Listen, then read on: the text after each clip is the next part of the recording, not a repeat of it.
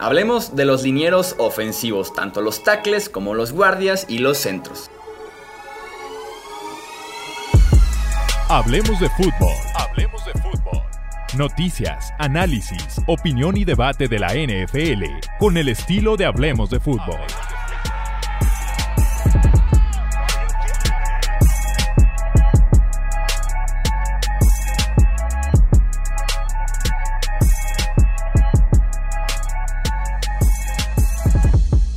¿Qué tal amigos? ¿Cómo están? Bienvenidos a un episodio más del podcast Hablemos de Fútbol. Yo soy Jesús Sánchez y es un placer que nos acompañen a esta posición que se podrá decir que también definió el Super Bowl anterior después de que la línea ofensiva de los Chiefs eh, prácticamente se desmoronara en el momento más importante. Así que venimos aquí a darle soluciones a los Chiefs en la parte de tackles ofensivos y también al resto de la NFL con guardias, centros y más nombres de esta línea ofensiva. Me acompaña el buen Álvaro Rodríguez para hacer justamente este análisis, platicar de la línea en el draft 2021 de la NFL. Bienvenido Álvaro, ¿cómo estás?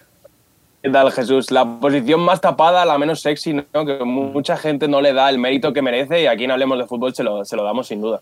Sí, sí, claro, también son parte del juego, una parte muy importante. Vamos a separarlo en tackles ofensivos y después llegaremos al interior de la línea ofensiva. ¿Qué comentario tienes en general de la clase 2021 de tackles ofensivos? Pues de tackles ofensivos muy buena clase. Yo creo que se van a encontrar jugadores que pueden ser titulares al principio del segundo día, que no es fácil con los tackles, sobre todo en el primer año.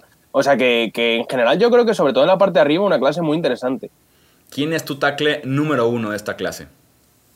Pues el número uno es Penny Sewell, el tackle de Oregón. Yo creo que va a salir en el top 10 seguro. Y la comparación, un jugador al que me recuerda muchísimo es a Trent Williams, sobre todo por lo grande que es, pero a la vez lo bien que se mueve. No es un armario, eh, pero, pero mueve los pies muy ligeros como si pesase 30 libras menos, ¿no? Simplemente por los movimientos que tiene y que en el juego de carrera es una, una aspiradora Estuve mirando datos y, fue titular en el lado izquierdo como tackle izquierdo de Oregón con solo 17 años. 17 años todavía no había cumplido ni siquiera los 18. Solo permitió cuatro presiones en esos cinco partidos que jugó como titular con 17 años.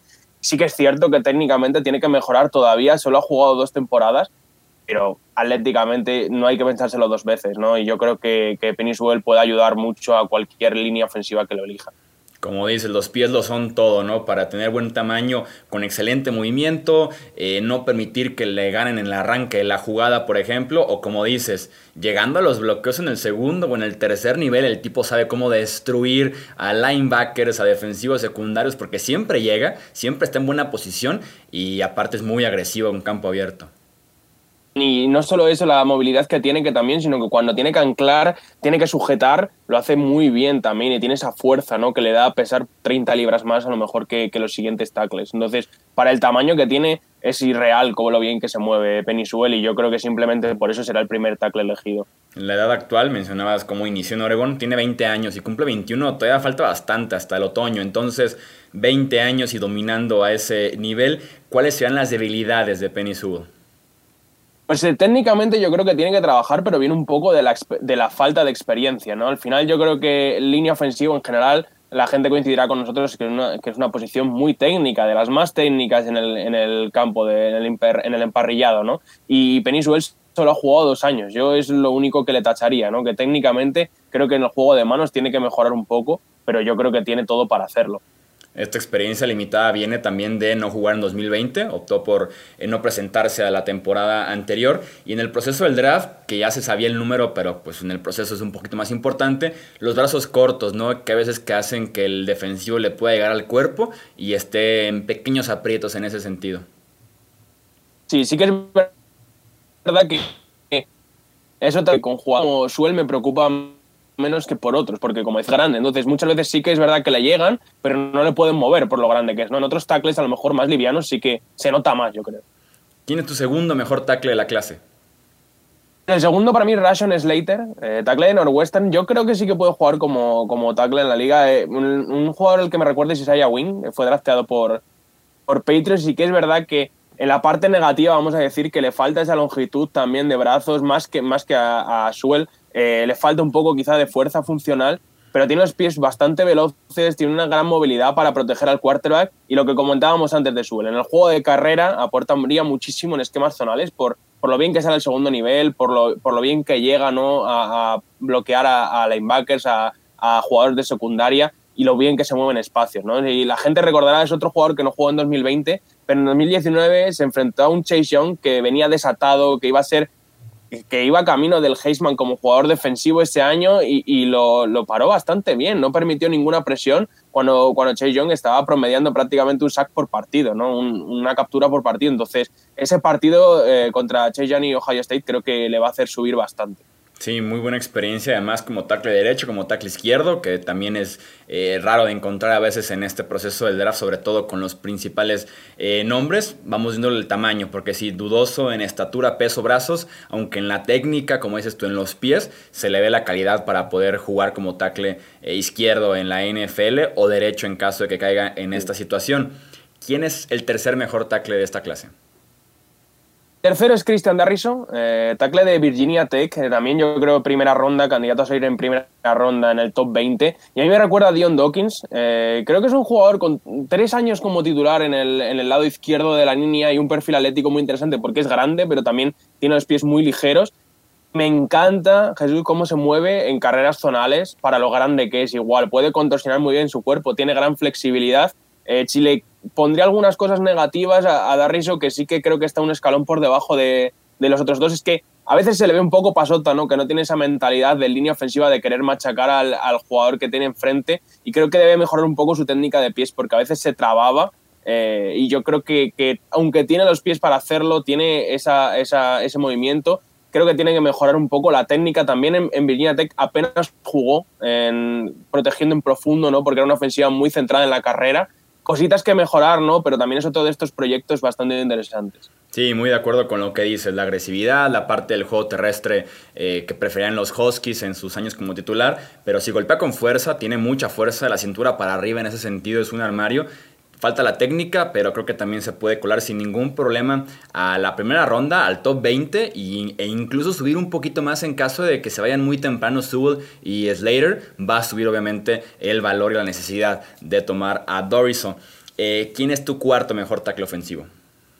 El cuarto es Sam Cosmi, eh, tackle de Texas. También es otro que al final en la NFL por lo que te pagan es por proteger a tu quarterback y en eso San Cosmi es muy bueno porque es muy grande, mide más de dos metros, pero se mueve muy bien en protección de pase. Eso sí, tiene que mejorar su equilibrio. A veces tiene repeticiones un poco malas donde acaba en el suelo y, que ganar un poco más de fuerza porque aquí sí que se le nota más, ¿no? Cuando un edge rusher rival le llega al pecho y le puede echar para atrás. Me recuerda un poco a Colton Miller, eh, el tackle que, draftearon Raiders, eh, que su primer año fue muy malo, pero ahora mismo ha mejorado muchísimo y creo que San Cosme puede seguir un poco ese camino. Un jugador que a lo mejor en el primer año sufra porque tiene que ganar fuerza, porque tiene que ganar un poco de técnica, pero a futuro creo que puede ser un jugador muy interesante para sentar al lado izquierdo.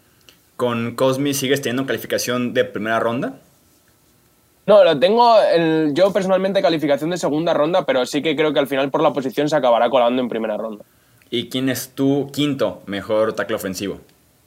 Y el quinto, el último, es lo contrario a Cosmi, Un jugador que quizá atléticamente no es nada impresionante, pero muy pulido técnicamente, muy seguro en lo que sabe hacer y viene de una universidad con mucho pedigrí, que es Liam Eikenberg, el tackle ofensivo de Notre Dame, una universidad que, es bien conocida por sacar tackles ofensivos muy interesantes jugadores de línea en general. Y creo que es un jugador para caer desde el minuto uno y ponerle en una línea, que creo que también se acabará colando al final de primera ronda por algún equipo, por ejemplo los Chiefs, que necesiten un jugador desde ya para ser titular. Sí, hay muchos equipos necesitados de esta posición. Al final, eh, como dices tú, los Chiefs pudieran ser, eh, por ejemplo, eh, los Ravens y cambian Orlando Brown. Entonces, al final de la primera ronda, pudiéramos encontrar una pequeña seguidilla de tackles, porque es una clase profunda, es una clase con buen nivel, como decíamos, de primer y de segundo día. Pasamos a Para equipos candidatos, Eichenberg es interesante por eso, porque para un equipo que necesite ponerla a jugar ya, creo que está perfectamente listo para jugar. Y hablando del de, interior de la línea ofensiva, guardias y centros, vamos a juntarlos en este top 5. ¿Qué te parece en general la clase en el interior de la línea? Pues creo que quizás un poco menos nivel que la de los tackles ofensivos por el exterior. Creo que, de todas maneras, yo tengo un par de tackles ofensivos que creo que estarían mejor como guardias, estarían, se manejarían mejor en el interior y eso sube un poco más el nivel, pero sin duda yo creo que, el nivel en general es menor que en los tackles ofensivos. ¿Quién es tu liniero ofensivo interior número uno? El número en esa liguilla, Vera Tucker, eh, guardia de, USC, eh, ha jugado en, también el, como tackle izquierdo y como guardia izquierdo, pero yo creo que no le da para, jugar en el exterior en la liga. ¿no? Sí que tiene los brazos bastante cortos y aunque tiene esa versatilidad, se notó que cuando enfrentó a Edge Rushers em, más nivel NFL, no con brazos largos, sufrió muchísimo, se notó en el partido contra Oregón, que juega contra Caibon Thibodeau, que es un nombre que la gente se tiene que apuntar de cara al draft del año que viene, porque pinta también a estrella de la liga. Buena lateralidad, buena técnica de manos, buena fuerza también en el tren superior, pero creo en el exterior puede sufrir mucho por la longitud de sus brazos. ¿A partir de qué posición de la primera ronda empieza a ser considerado Vera Tucker?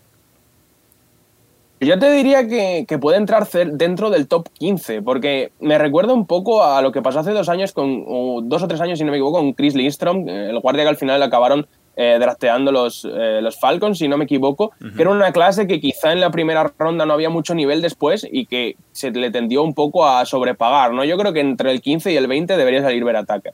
¿Quién es el segundo de esta clase? El segundo es una de las mm, cosas que vi que es un tackle ofensivo que creo que puede hacerlo muy bien como guardia. Creo que se puede manejar en el exterior, pero creo que como guardia sería un jugador muy, muy interesante que Steven Jenkins, el jugador de Oklahoma State. Que si alguien, no, es verdad que la línea ofensiva no es una posición muy atractiva, pero con Steven Jenkins te lo pasas genial en cada partido porque a él le da igual el, el marcador. Solo quiere cargarse al tío que tiene delante, súper agresivo, le pasa a la gente por encima, se les queda mirando, es el rey del trash talking, eh, Jenkins, ¿no? Es un jugador súper divertido de ver y en el juego de carrera pues está en su salsa, ¿no? Todo lo que sea arrasar y llevarse por delante a todo lo que pase, eh, le encanta a él, ¿no? Lateralmente se mueve un poco peor que otros y por eso creo que en el interior puede hacerlo muy bien, pero sin duda es de esos jugadores que te cambian la mentalidad de una línea, una línea ofensiva. Sí, sin duda alguna esa actitud siempre va a tener puntos extras más hablando del interior de la línea ofensiva donde hay que comportarse un poquito más agresivos, no establecer ahí cierto tono desde el inicio del partido y lo tenemos con Tevin Jenkins. Eh, ¿Quién es tu tercer liniero ofensivo interior? El tercero para mí es Landon Dickerson, el center de, centro de Alabama, que yo creo que al final ha tenido muchos problemas de lesiones, yo creo que es lo primero que tenemos que hablar de él. Cuatro lesiones que terminaron su temporada, ¿no? Cuatro season ending injuries y sobre todo las dos de rodilla en Florida State en 2018 y la de este último año en Alabama que han sido graves. Es otro que tiene que, mucho que demostrar en los exámenes médicos. Pero bueno, es bastante grande para ser center, pero se mueve muy bien y juega también muy bajo y fuerte y es muy inteligente en el campo. ¿no? Es el líder, ha sido el líder de la mejor línea ofensiva del país y es capaz de ayudar a su quarterback identificando todo lo que pasa. creo que es un jugador interesante y que si todos los exámenes médicos mm, van bien, creo que se podría colar al final de la primera ronda. Sí, al final del 2020 se desgarra el ligamento anterior cruzado de la rodilla, no juega los playoffs con Alabama, aunque en el Pro Day de hace un par de semanas lo veíamos ahí corriendo, haciendo hasta ruedas y demás, entonces se ve que va bien la recuperación, obviamente hay ciertas dudas. Con Dickerson, si quitaras, por ejemplo, ciertas dudas que hay con el tema de las lesiones, lo borramos por completo esa parte. Eh, ¿Es el primero de esta clase o es primera ronda? ¿Es top 15 incluso?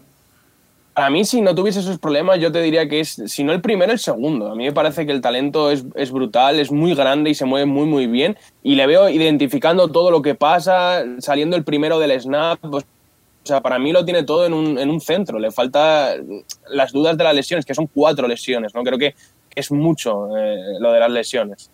¿Quién es tu cuarto liniero ofensivo interior? En el cuadro es Creed Humphrey, en el centro de Oklahoma, eh, que es un atleta un poco más limitado, pero tiene unas grandes manos y sobre todo creo que es capaz de redireccionar muy bien a todos los rivales, controla muy bien los ángulos. En cuanto a cosas malas, no sé, es algo que la gente que nos ponga en los comentarios, que nos comente, es zurdo. O sea, según he leído yo, parece que afecta a la hora de dar el handoff ¿no? al quarterback y, y que cuesta adaptarse. No sé a la gente que le parecerá, no sé a ti qué te parece, pero según he leído, sí que afecta bastante. Sí, no, es nada normal, no, es nada normal y claro que afecta desde cómo es centrado en la escopeta, en la orientación que trae, hasta simplemente la rutina que tiene el coreback, porque incluso si tienes un coreback ya veterano de años trabajando con un derecho o entra de suplente, de trabajar con un derecho, trabajar con un zurdo en la siguiente serie ofensiva, sí puede ser por ahí un inconveniente. De hecho, estuve viendo una estadística que en el fútbol americano universitario es el líder en, malos snaps, ¿no? snaps que se van mm. por encima, o snaps que se quedan muy abajo. No sé si tiene que ver con, eso, con el hecho de ser zurdo pero me pareció un tema interesante que la gente nos lo comente a ver qué le parece. Yo leí que sí que, que sí que era importante. Sí, sí está para, para seguir muy de cerca qué puede hacer con Comfrey en la NFL o incluso si lo ponen a centrar todo un verano con la mano derecha hasta que se haga derecho. O sea, en la NFL se puede sin duda alguna hacer ese tipo de ajustes. Eh, ¿Quién es tu quinto liniero ofensivo interior? El último he metido aquí una, uno de mis favoritos, una pequeña sorpresa que creo que puede salir mucho antes de lo que la gente piensa, que es Kendrick Green, el centro, de, centro guardia de Illinois. Está un poco limitado a un esquema zonal, ¿no? Porque es pequeño, pero es un lujo en ese sentido, ¿no? Por su explosividad, por su movilidad, se mueve muy bien en, en espacios y sí que eh, empezó como línea defensiva y solo lleva tres años en la posición, o sea que también técnicamente tiene mucho que mejorar, pero todavía un mundo por crecer y atléticamente es uno de los jugadores más interesantes. No son las posiciones más atractivas, pero sin duda alguna son muy necesarias entre los equipos ganadores de la NFL. Así que ahí están 10 nombres a seguir muy de cerca en el siguiente draft. Álvaro, nuevamente muchísimas gracias. Muchísimas gracias Jesús y nada, que la gente vaya apuntando nombres, que es verdad que se merece más atención la pobre gente de la línea ofensiva que trabaja mucho y al final los focos se los llevan otros. Sí, exactamente. Hacen el trabajo sucio para que puedan brillar otros. Así que, sin duda alguna, hay que seleccionar línea ofensiva temprano en el draft. Y si su equipo lo hace, no sentirse mal. Porque muchos, muchos son como de que, bueno, pues línea ofensiva yo quería al wide receiver, yo quería a mi nuevo running back.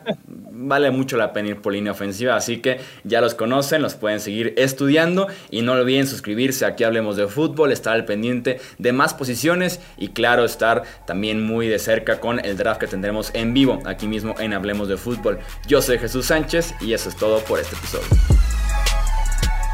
Gracias por escuchar el podcast de Hablemos de Fútbol.